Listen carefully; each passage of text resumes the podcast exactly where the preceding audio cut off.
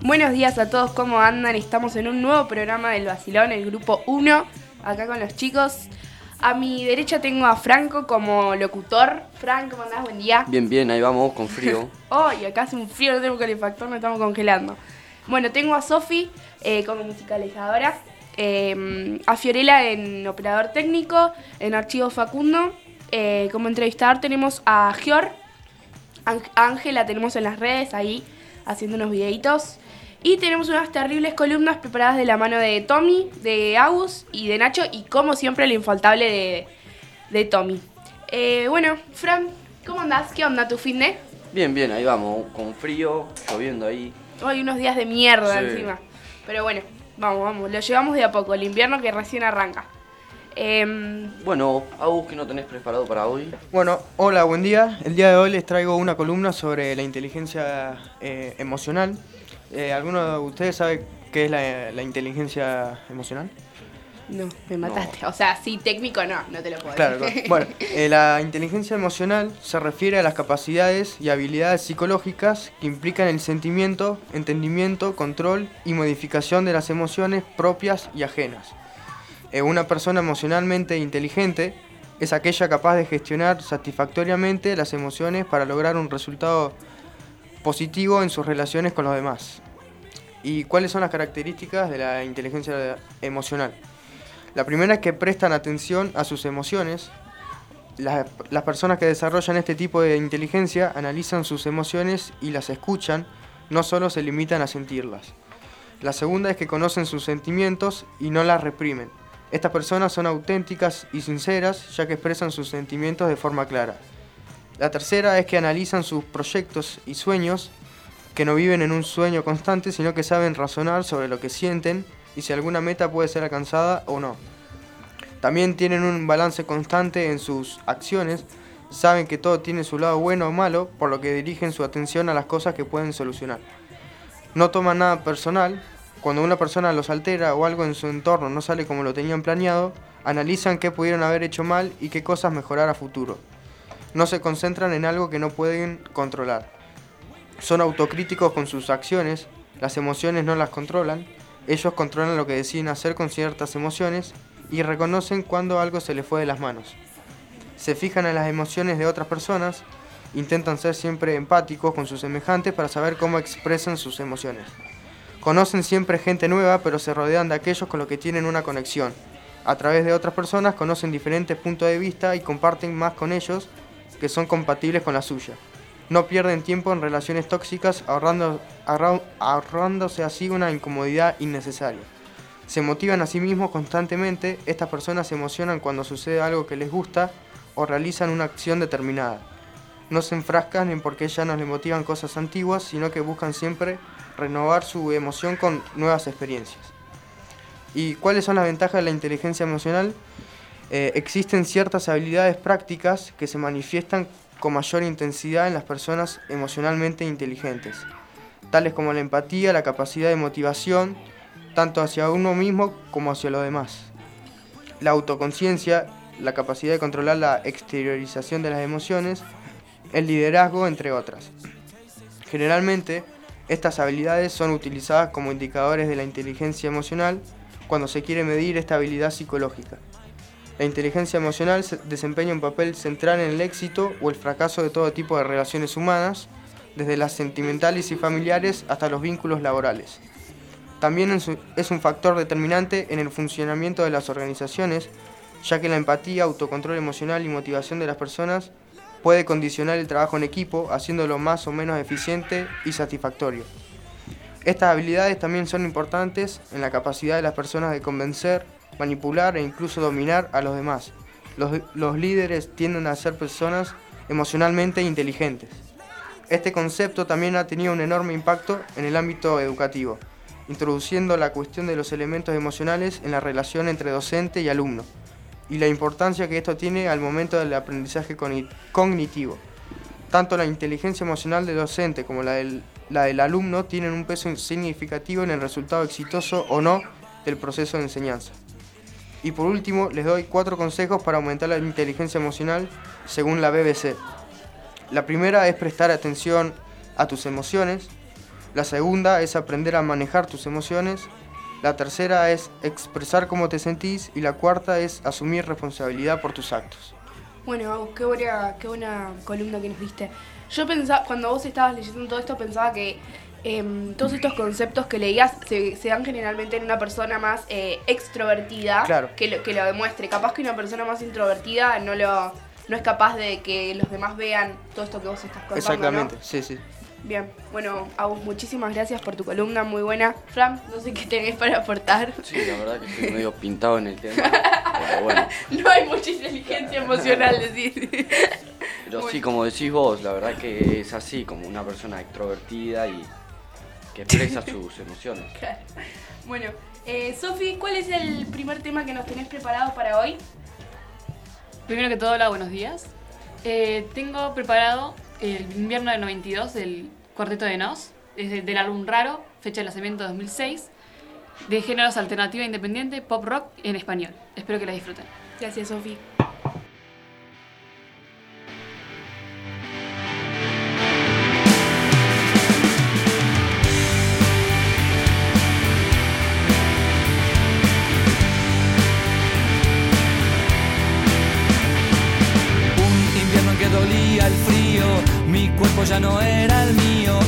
En el ómnibus resfriado, mirando por el vidrio empañado. Era linda aunque con mal aliento, pero le cedí la mitad de mi asiento.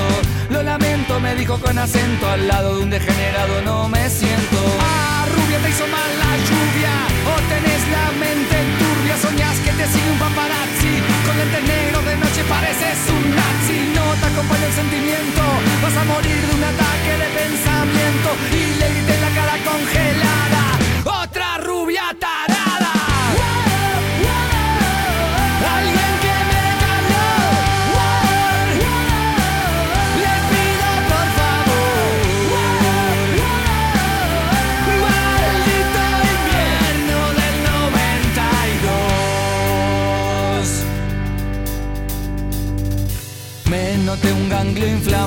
un auto no frenó porque estaba mojado. Atropelló a un niño sin piedad. Lo que mata es la humedad. Como hermano menor había heredado solo este buzo agujereado.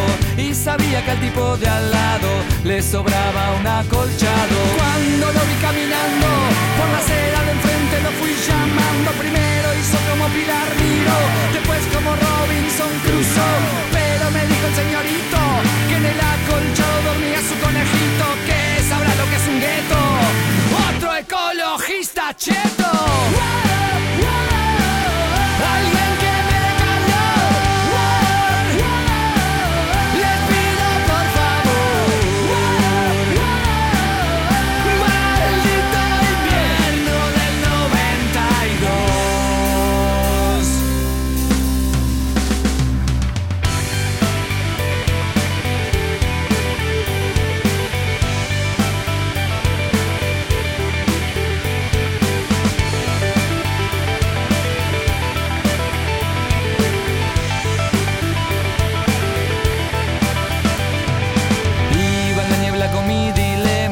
En el pulmón me salió un edema y con mi aspecto de calavera fue que me viera una enfermera.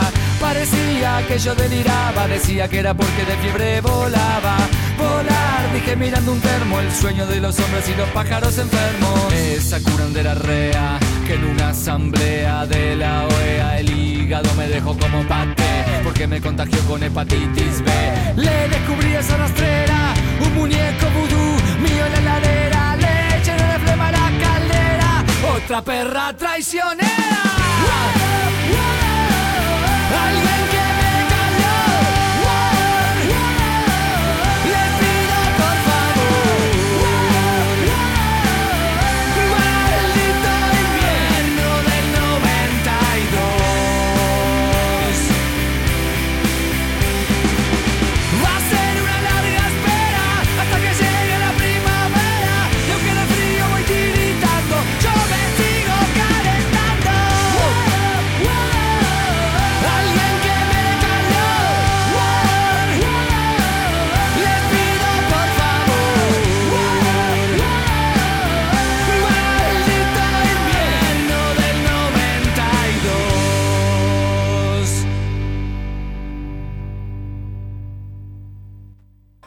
Ya estamos eh, de vuelta en el segundo bloque. Ahora tenemos preparada una entrevista de la mano de Gior a Juan Sinaínos, eh, que es ingeniero civil, ¿no? Hola Gior, buen día. ¿cómo Hola, estás? buenas, ¿cómo están? Bueno, ¿querés empezar? Eh, nada, buen día. Buen Ah, día.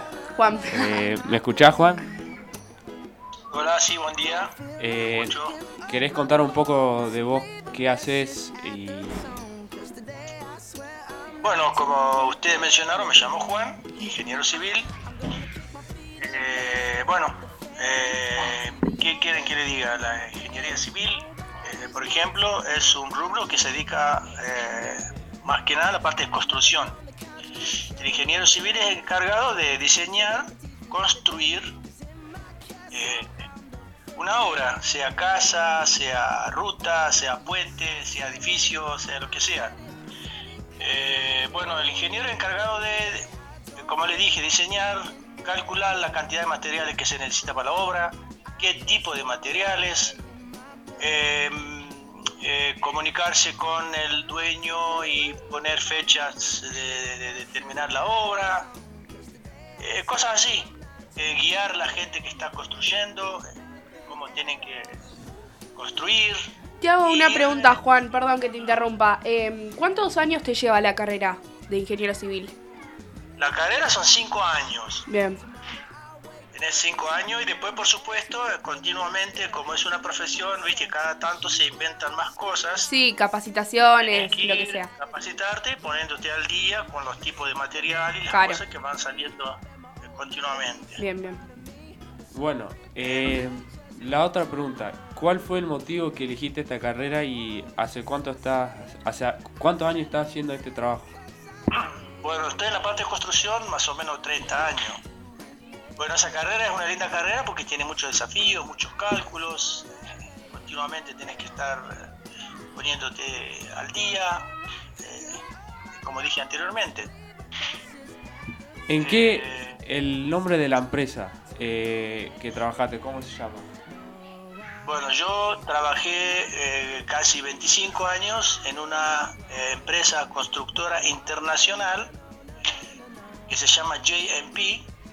Es, en castellano es J, el signo de I, E. Es una empresa internacional que teníamos muchos trabajos, muchos proyectos en diferentes países, en el Medio Oriente más que nada. Hacíamos rutas, eh, calles, edificios, aeropuertos, incluso eh, refinerías de petróleo, esas cosas. Y bueno, eh, como había mencionado que estuviste en, vari- eh, en varios países, ¿me podrás contar qué países estuviste? Bueno, estuve en Egipto, en Grecia, en Qatar, en Libia. Y bueno, ahora el 19 ya me viene a la Argentina a quedarme. ¿En todos esos países estuviste trabajando o estuviste de...? Perdón, no escuché bien la Perdón, no, no, es que estamos complicados con el celular. Eh, te preguntaba si en todos esos países que nombraste estuviste trabajando como ingeniero eh, civil o estuviste de turismo o viviendo. No, no, no. eh, trabajando, por supuesto. Bien, bien. O sea, viví, bueno, yo soy de Grecia, bueno, viví en Grecia, pero trabajé también ahí. Pero en los países que mencioné anteriormente trabajé con esa misma empresa. Por ejemplo, íbamos haciendo proyectos, por ejemplo, en Libia hicimos un oleoducto, eh, una, es un caño de 30 pulgadas que teníamos que cruzar un desierto de 700 kilómetros Inmenso. era un desafío muy grande. Por ejemplo, en Qatar hicimos, eh, que fue uno de los proyectos más interesantes, hicimos un estadio, lo cual ahora se va a jugar el Mundial ¿viste, de Qatar. Eh, de fútbol. Qué loco. Bueno, uno de los estadios lo hicimos nosotros. Mirá Bueno, qué ahí fue mi, mi trabajo ahí fue más que más en la parte de organizar, planificar, Claro, para que se termine llevando a cabo el proyecto. Claro, tenés que planificar, eh, ir eh, fijándote si estás, eh, si el proyecto va avanzando según las fechas que has dado al cliente, la la- los tipos de material que están usando si son los mismos que están en las especificaciones, viste que nosotros presentamos siempre para hacer un proyecto, tenés que presentarle, con los proyectos grandes estoy hablando, tenés que presentar las especificaciones, los materiales que va a usar, son aprobados por ISO, todas esas cosas. Eh, nada, esta pregunta, bueno, eh, que ya había mencionado, eh, un proyecto que a vos eh, te gustó eh, a lo largo de tu carrera. Bueno, eh, como mencioné, fue el, o sea, la parte de desafío fue el proyecto que me enseñó anteriormente, que teníamos que cruzar un desierto de 700 kilómetros en Libria, llevar un oleoducto y hacer también una cosa que se llama hot tapping, que es soldar un caño con otro caño sin cortar eh, el petróleo, porque el petróleo abastecía la ciudad, entonces no teníamos que cortar y, al mismo tiempo teníamos que soldar el otro caño sin cortar el petróleo. Y el otro proyecto que fue lindo, muy lindo, que me gustó mucho, es esto del estadio de Qatar, que teníamos que hacer un estadio de capacidad de 45.000 personas. Y como saben, Qatar hace calor, entonces teníamos que tener, tiene que ser un estadio calefaccionado. Fue muy interesante. Eh, ¿Cómo se llama la- el estadio que ustedes construyeron? Es el estadio de Qatar Foundation. Qatar Foundation. Te hago una pregunta, otra más. Te estoy, te estoy matando en preguntas, Juan. Eh, ¿De acá en Argentina tenés algún proyecto que hayas hecho para contarnos? No, no, acá no, acá no puedo, como no soy, como yo soy griego y no, no estoy acá, eh, acá no hice nada. Acá Ah, siempre bien. como venía siempre pasado y como acá ya me vine para quedarme. Ya estableciste. Pero esto no implica que un ingeniero pueda hacer su trabajo propio, o sea. sí, sí, puede obvio. hacer, eh, Aparte de trabajar en una empresa o no. ¿eh? Sí, sí, sí. Bien. Y por último, eh, para los chicos que les gustaría estudiar ingeniería civil, eh, ¿tenés algún consejo para ellos? No, que es una carrera muy linda, muy interesante, tiene mucho desafío. Lo que sí, tienen que estudiar. Estudiar y estudiar es muy linda carrera y los aconsejo, hay muy linda carrera. Que sigan estudiando. Bueno, eh, muchas gracias por tu tiempo. Eh, ahí ya cortamos. Ya terminamos con la, la la entrevista. entrevista. Que sigan, que sigan bien. Igualmente. Gracias, Juan, por tu tiempo. Chao, nos vemos. No, por favor, chao, chao. Bueno, eh, vamos a terminar con este bloque de la entrevista. Vamos a ir con Sofi. Otro tema, Sofi, que, que tengas preparado para nosotros. También eh, les traigo Cuando no estás de Andrés Calamaro, del álbum Bohemio, fecha de lanzamiento 2013, de géneros alternativa independiente, pop, rock en español. Muchas gracias, Sofi. Bueno, ahí vamos con el tema. No sé si lo... En un ratito volvemos.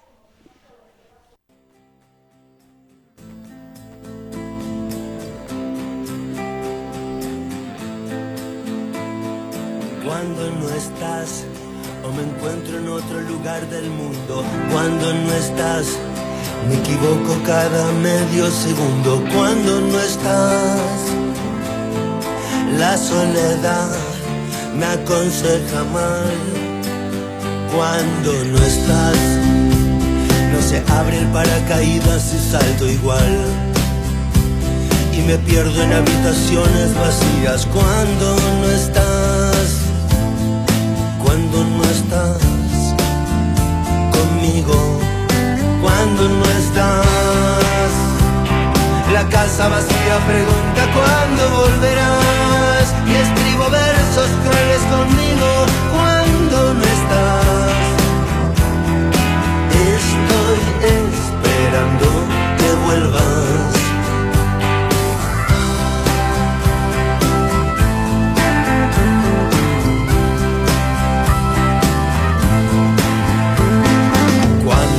cuentas. Me paso el día contando minutos cuando no estás.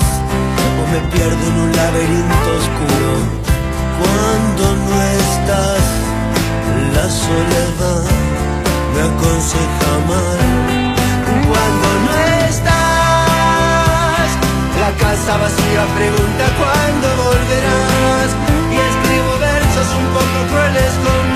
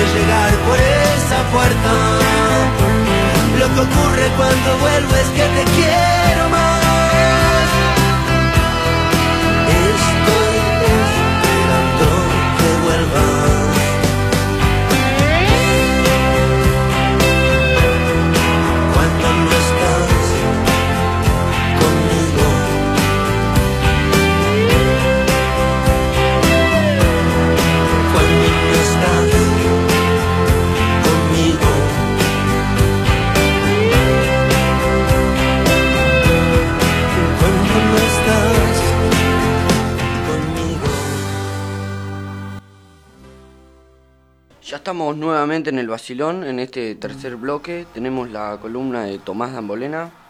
Hola Tommy, ¿de qué nos vas a hablar hoy? De cine, como siempre. Claro, sí, sí. sí, ¿qué estás preguntando, Fran? Dale, a ver, Tommy. Primero que nada, el próximo 21 de julio te estrena la temporada final de Jurassic World Camp Cretaceous. Buena, la vas a ir a ver, me imagino, ¿o no? Estará en Netflix a partir de ese día. Ah, Toda en, en el cine no. Dije es temporada, no película. Ah, perdón, perdón, perdón, no escuché, no escuché. Mala mía, mala mía. Dale, a ver si. ¿Qué más Bueno, tenés? Y algo que solamente va a emocionar a muchos es que en agosto te estrena Dragon Ball Super Hero Hero. ¿O era Super Super Hero? No, Sí, no sé cuál es, nunca la vi. porque se va a estrenar Pero de Dragon Ball hay otras películas, ¿o no? y una larga Ah, serie, ¿viste? serie y No, series. nunca vi ninguna de esas. Dragon Ball, Dragon Ball, Dragon Ball Z y Dragon Ball Super. Y la que sale ahora, en agosto. Sí, mencionar toda la película Dragon Ball Z y Super. Bien. Bueno. Eh, vamos con el plato fuerte. A ver, ¿cuál es el plato fuerte? Bueno, los platos fuertes. A ver. La serie de Marvel distribuida por Netflix llegarán a Disney Plus. Mira, Es decir, el 29 de junio se estrenan Daredevil, Punisher, Iron Fist, Jessica Jones, Luke Cage y Defenders. tenés vos Disney Plus, Netflix. De ¿Qué todo un tenés? poco. ¿Tenés de todo? ¿Tenés HBO? Uf, Está bueno. ¿Y Prime Video tenés? sí. Está bueno, ese tiene de todo. Tiene todas Ah. las películas. Eh, no, eso sería HBO Max. Ah, Prime Video no tiene muchas. Sí, pero me cuesta un poco por el idioma. Ah, porque está en inglés. O en francés en algunos casos. Ah, ¿no, ¿no tiene para ponerlo en español? Sí, hay unas. Ah, y bueno. Bueno, pero si te sirve más el otro, ¿qué le vamos a hacer? Continuando, Dale, a ver. también sería sea la serie Baymax. Del, del querido personaje de Big Hero 6. Mira. Película que se estrenó en 2014, más o menos. La serie contaba con 6 episodios. Y el 8 de julio también llega de, Mar- de parte de Marvel las películas de Spider-Man que faltaban en la, plata- en la plataforma. Bien. Es decir, Spider-Man 2002, Spider-Man 2 y Spider-Man 3 con Tobey Maguire. Muy bien. Y las dos películas de Andrew Garfield y la primera de Tom Holland en solitario, quien había aparecido antes en Capitán América Civil War. Ah, También se harían Venom 1 y Spider-Man Into the Spider-Verse, la famosa película animada que ganó un Oscar. eso, muy bien. Debe ser bueno para que gane un Oscar. ¿Ya vieron el estilo de animación? No, ¿vos lo viste? Híbrido. ¿Lo viste? ¿Sí? ¿Está buena? Es un híbrido. Ah, Bueno, también eh, pasando a agosto, llega la serie de Star Wars Andor. buena. Un thriller de pies con dos episodios. ¿Eso en dónde va a estar? También Disney Plus. ¿En Disney Plus? Ok.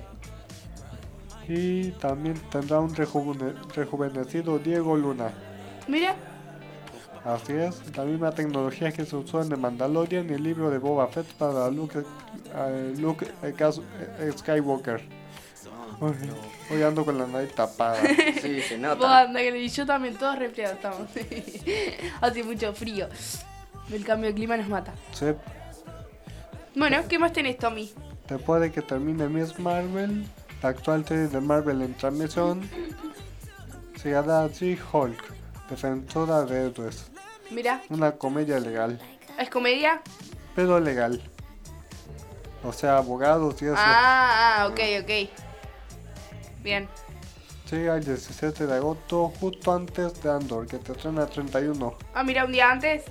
No, dije 31. Ah, perdón, perdón. perdón, no te escuché. ¿Y qué más tenés? Yo tengo una pregunta. ¿Qué opinas de Top Gun? No la pude ver. ¿No la viste? Yo tampoco la vi. Tenía ganas de verla. Igual que te hubiera dicho algo, solamente fue este un spoiler. Ah, ok. Pero no, no me contés toda la película. Unas partes. Decime tipo si está buena o no. Pero No la bueno, si no la viste, no podemos hacer nada. La vas a tener que mirar y me vas a tener que venir a decir. ¿Sigue en que- el cine o no? Sí, ¿O aunque todavía espero ya la que- sacaron? Espero que salga en DVD, Ah, porque la- siempre está subtitulada. ¿y la. ¿Vos tenés- usás DVD? Sí, Mira, sos de los viejos, seguís con, con las cosas viejas vos. ¿qué te digo? Me gusta hacer un pasatiempo. Muy bien, Tom. Bueno, ¿tenés algo más? Y para los fans de Star Wars y los videojuegos, Mira, Nachito, Nachito es fan de Star Wars. Star Wars. A ver, ¿qué tenés? hay un rumor A ver.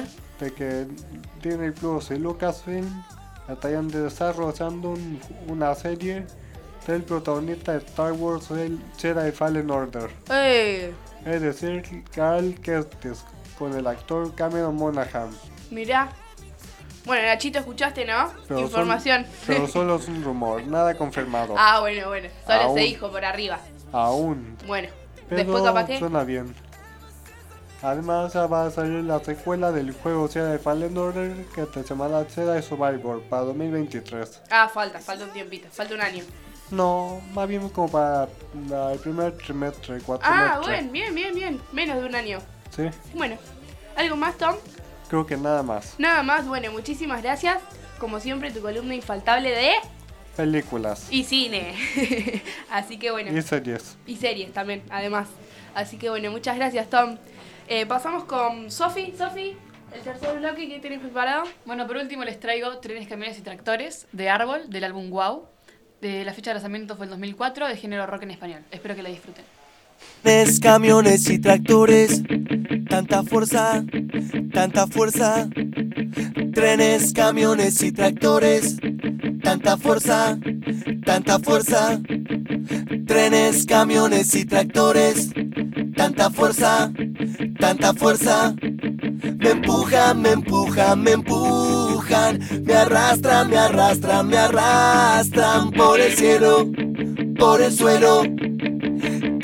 Camiones y tractores, bicicletas y peatones, barcos, aviones, submarinos, toneladas de cemento. Avanzan, avanzan muy lento, me arrastran, me frenan, me siento y yo pienso que aunque estés despeinada me gustas igual, aunque estés en pijama y sin maquillar, aunque estés enojada por lo que pasó, aunque ya no te vea me gustas igual. Trenes y camiones están quietos, estancados en carriles atascados, escapando a ningún lado, o tratando de pasarse de costado, esperando a que la luz se ponga verde. Y yo pienso que ojalá que el asfalto se haga pasto, porque la gente se inquieta cuando está quieta. Y su mente empieza a pensar en el agua, en el fuego, en la casa, en la cuota del cole del nene. Yo espero mientras pienso. Que aunque estés despeinada me gustas igual Aunque estés en pijama y sin maquillar Aunque estés enojada por lo que pasó Aunque ya no te vea me gustas igual Aunque valga la pena me decís que no Que no vale la pena pedirte perdón. Pero tengo tu foto y pienso con dolor Que aunque ya no te vea me gustas igual. Cuando escucho los ruidos de la casa la cuchara que choca con la taza La heladera respira todavía. Ya no estás pero me gustas igual. Trenes, camiones y tractores Barcos, aviones y peatones me empujan, me empujan, me empujan, me arrastran hasta tu casa. Y yo pienso todo el tiempo que aunque estés despeinada me gustas igual. Aunque estés en pijama y sin maquillar, aunque estés enojada por lo que pasó, aunque ya no te vea me gustas igual. Trenes, camiones y tractores, sí, señoras, desembarcos, aviones y peatones. Me empujan, me empujan, me empujan, me arrastran hasta tu casa. Y yo pienso que aunque estés despeinada me gustas igual. Aunque estés en pijama y sin maquillar. Aunque llegue el destello te voy a esperar. Porque aunque ya no te vea siempre me vas a gustar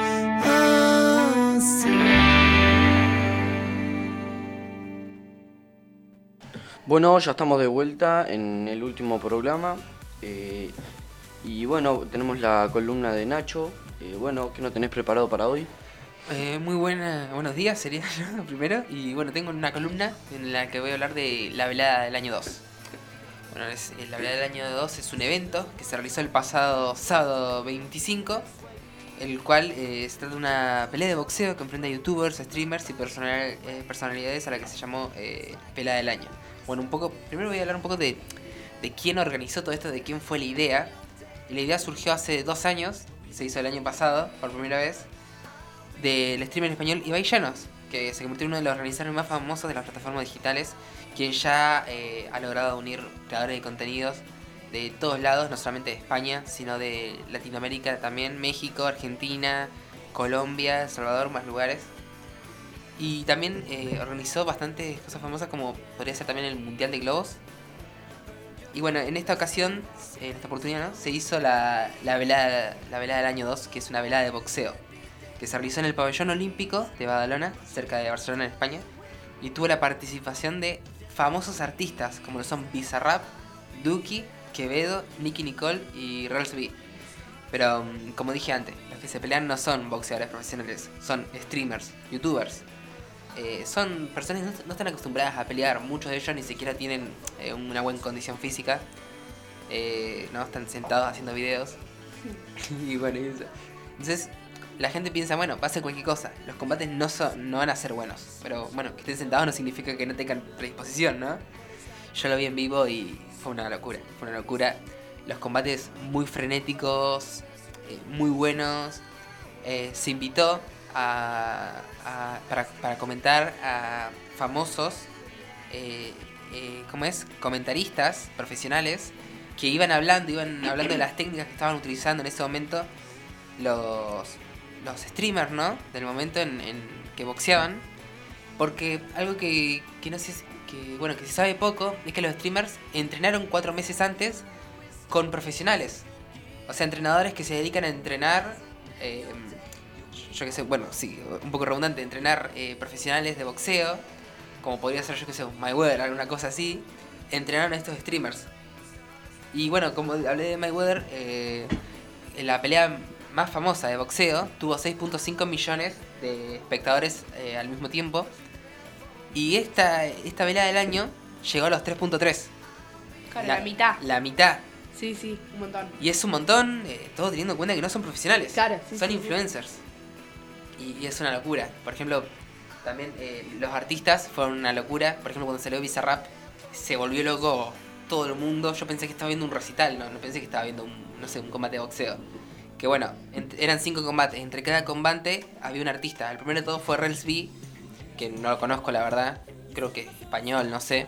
Y bueno, no hubo mucho mucho ruido, ¿no? Con ese artista. Mucho aliento con ese. No hubo mucho aliento. Pero bueno, con los demás, yo que sé, con Dubi también hu- hubo, hubo sonido ahí de las gradas. Eh, Por cierto, eran 13.000 eh, personas en el pabellón olímpico.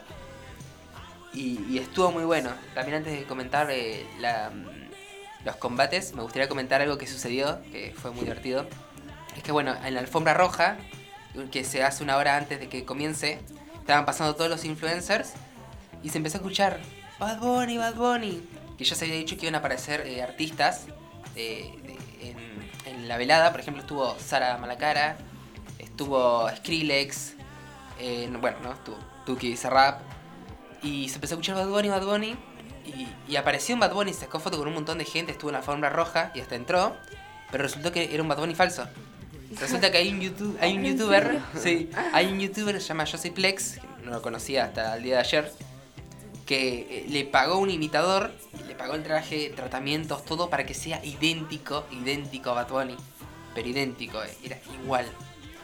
Y, y también contrató un equipo de seguridad y, y- Y lo sacaron cuando se dieron cuenta, lo sacaron en la mierda, ¿o no? Sí, sí, sí, pero escucha, contrató un equipo de seguridad y autos deportivos. Entonces, ¿qué pasa? Llega Cara, Bad sí. Bunny, llega un, un Porsche, llega un, terrible claro, auto, un, sí, Jeep- sí, un sí. Jeep ahí, un Mercedes, no sé.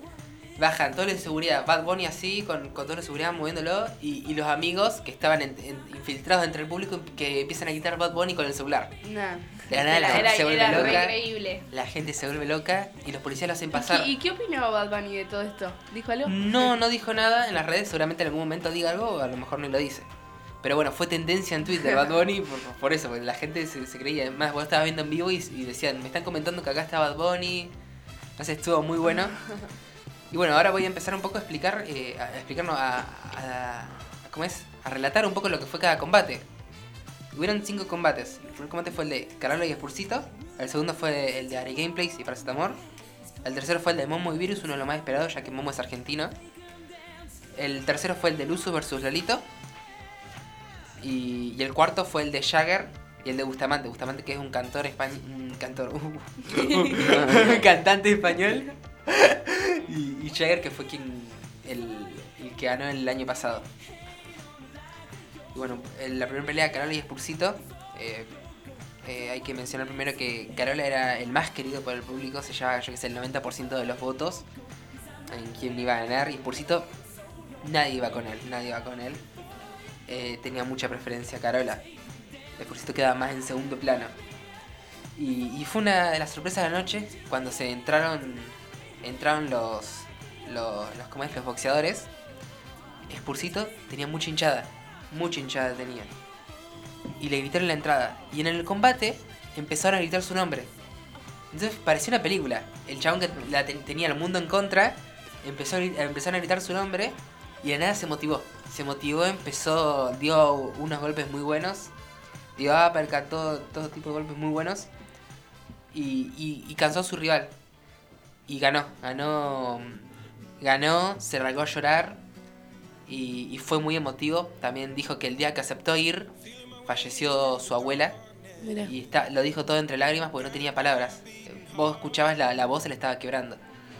Y fue muy emotivo, fue muy emotivo, parecía una película. Yo dije, estoy viendo una película, no sé.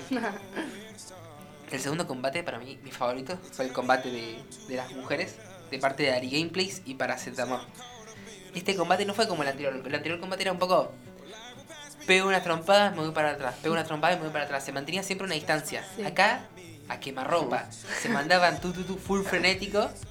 Y, y hay que mencionar que Ari Gameplays es mexicana, Paracetamol era, era española. Entonces, Ari Gameplays tenía mucho peso eh, mexicano encima. Por ejemplo, eh, ella había estado con, con un montón de.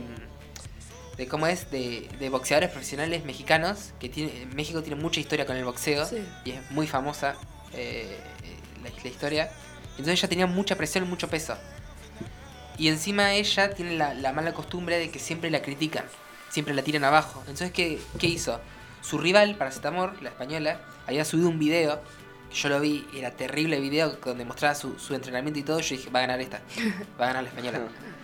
Y la otra no subía. Y yo dije, no sube, eh, ¿qué será? Muchos la criticaban. Yo pensé que no iba a ganar y fue otra de las sorpresas. Ganó. La destrozó, no, la destrozó. Se la paseaba, le pegaba tanto, hacía que la otra retrocediera, se movía mucho, se cansaba. Y ella estaba siempre en el centro de- del ring. Ari Gameplays estaba siempre en el centro del ring. Que eso le da mucha ventaja. La rinconaba todo el rato, fue full frenético el combate, mi favorito.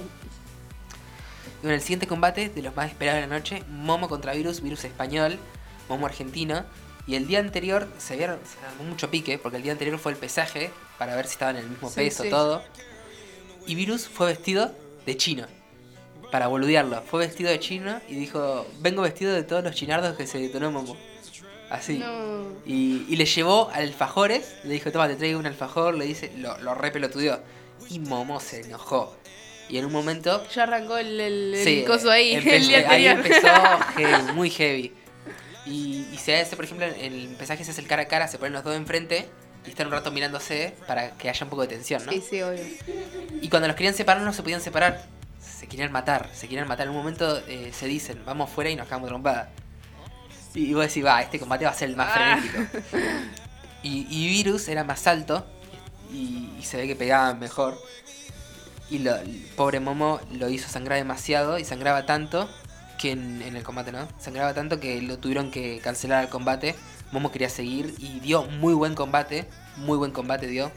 Siendo que él es más bajo, le costaba más. Sí, le, le escuché que le sacaba como una cabeza al otro. Sí, le sacaba como una cabeza, aunque el peso era el mismo. Si el peso es el mismo, se dice que no hay problema. Pero bueno, dio, dio muy buen combate. También hay- hubo mucha polémica con el casco de Virus, porque era un casco que le cubría toda la nariz, se dejaba ver, perdón, toda la cara, le dejaba ver solamente la nariz y ojos. El de Momo era más abierto. Claro. Entonces se dice que le entraron mejor los golpes a, a Momo y a Virus no. Pero bueno, eso, no sé, eso, eso supuestamente hubo una regulación y que cada uno elegía su casco. Así que no sé. Y bueno, en el, en el siguiente... Ah, otra cosa de mencionar este combate es que en la entrada entró mm, Momo con la bandera argentina en la espalda y, Sí. y abrazado de Duki, mientras que Duki cantaba. Viste que Terrible. cuando entra un boxeador entra con una canción. Sí. Bueno, esta canción no se la habían puesto, la cantaba Duki en el acto. Terrible. Iba con un micrófono cantando mientras que tenía al loco así abrazado. Un momento espectacular, la verdad. Eh, bueno, el tercer, el tercer combate fue de Luzu versus Lolito. Un combate para mí muy esperado, porque Luzu es el de. mm, El, el- camino de la felicidad, se llama creo el video, un video muy famoso. No me acuerdo muy bien cómo era, un video de un discurso. Es una persona, es un padre, es muy bueno, muy bueno. No te lo. No te lo imaginás peleando. Y, y después tenías a Lolito, que es alguien que se dedicaba a jugar al Fortnite, subía videos jugando. Siempre hubo mucho meme con él, se puede decir. Encima era era gordo, antes de empezar pesaba como 103 kilos, 104. Y el otro pesaba como 70, algo ¿Cuánto, así, es, está todo eh, mal. ¿Cuánto es que tenés que pesar? Bueno, ellos habían acordado debajo de 82. Fueron 4 meses, pues si no llegó. Llegó. Mira. 21 kilos bajó en 4 meses. Dicen, se decía que él ya había ganado. Por el cambio físico que hizo, ya ganó. Ya ganó porque, bueno, eso eh, es un montón de sacrificio. Encima, el, este, este chico se. mm, ¿Cómo es? Eh, se desconectó de las redes. Dejó de subir videos, de hacer streams. Se dedicó 100% a, a, la, a la velada y al entrenamiento. Y a, y a bajar de peso, ¿no? Ya que el otro era un palito al lado de él. Y, y el otro, a pesar de que era más flaco, tenía mejor cardio, ya que él, se, él, él entrenaba bastante, no boxeo, pero tenía muy buen cardio. Entonces se decía que uno tenía mejor cardio, pero que el otro a lo mejor pegaba mejor. Entonces estaba muy, muy a ver qué pasaba. Bueno, resulta que dos semanas antes del combate, eh, el primero Luzu, ¿no? Eh, se lesionó y el día de la velada, en la primera ronda, se cayó y se volvió a lesionar. Quiso seguir, pero le dijeron los médicos que sí iba a tener que operarse seguía. Así que se canceló la. Se canceló el combate y ganó Lolito por abandono. No estuvo muy bueno. Pero bueno, es más, hay que decir que Luzu eh, vivía en Estados Unidos, se mudó con su familia, porque él es padre también, tiene su esposa. eh, se mudó con su familia a España para entrenar. O sea, hizo un sacrificio terrible. O sea, no, es que no quiso y, y mintió. Porque no harías ese sacrificio. Si no. O sea, no sé. Para mí es terrible. Y el, el último combate de la noche fue el de Jagger contra Bustamante. Jagger, quien es un. eh, Es un monstruo. O sea, vos lo ves, está re musculoso. Encima da mucha risa su manera de hablar. Siempre bo- boludea. Pero es un monstruo. Ganó el año pasado muy fácil. Muy fácil ganó el año pasado contra Virus, que fue quien ganó en la pelea de Momo. Que él volvió, volvió a combatir, igual que Jagger. Y esta vez lo pusieron contra Bustamante, David Bustamante, cantante español. Quien. quien ¿Cómo es? Quien. Quien lleva entrenando boxeo desde los 14 años. O así, lo destroza, lo mata. No, ya, no llegaron a la tercera ronda, Jagger lo mató, lo destrozó. En un momento David Bustamante dice, o sea, así como que paren, porque el chabón estaba re cansado, lo agotó. Le llovieron tantas trompadas que, no sé, es, es impresionante, se le, le, le decían la bestia a Jagger. y nada, fue un monstruo, la verdad. Eh, se dice que a lo mejor combate en la tercera, pero no saben contra quién ponerlo, ya que es un monstruo. Tendrían que llamar a un boxeador profesional, no saben qué, qué hacer. Y, y bueno, esta fue la velada, eh, rompió un montón de récords históricos. Es más, ahora está en, en los- en el libro Guinness del stream con más personas Mira. jamás visto. Y, y nada, y eso. Bueno, Nachito, muchas gracias eh, por tu columna muy interesante, nueva, moderna. Veníamos de cosas nada más eh, teóricas así, y Nachito nos trajo algo nuevo, interesante. Fran, ¿qué te pareció el programa de hoy? No, la verdad que la columna de Nacho es muy interesante, algo nuevo Sí. y algo no visto, por lo menos por mí. Y la verdad, yo algo había visto de las peleas, pero. no Pero ahí. Claro, por arriba era. Nachito nos contó todo lujo y detalle. Así que bueno. eh, bueno, antes de, de cerrar, les quiero recordar que en el, en el, Instagram de arroba el eh, tenemos un sorteo, tienen hasta las 11 horas para, para participar. Eh, creo que son 10 cajas, no, me, no sé el número, pero creo que son 10 cajas de saumerios eh, de mm, Alma, Alma, ¿no? ¿Ángel? Alma Nicochea. Así que bueno, nada, vayan, y a, vayan a participar. y nada, a las 11 lo estaremos sorteando. Bueno, también aprovechen y síganos en el Instagram. Y bueno, nos vemos el, el próximo lunes con el grupo 2 que va a tener ahí su, su programita. Nos pueden escuchar en Spotify y eh, también vamos a subir el link por otro lugar donde nos pueden escuchar. Así que bueno, gracias eh, por escucharnos y hasta la próxima.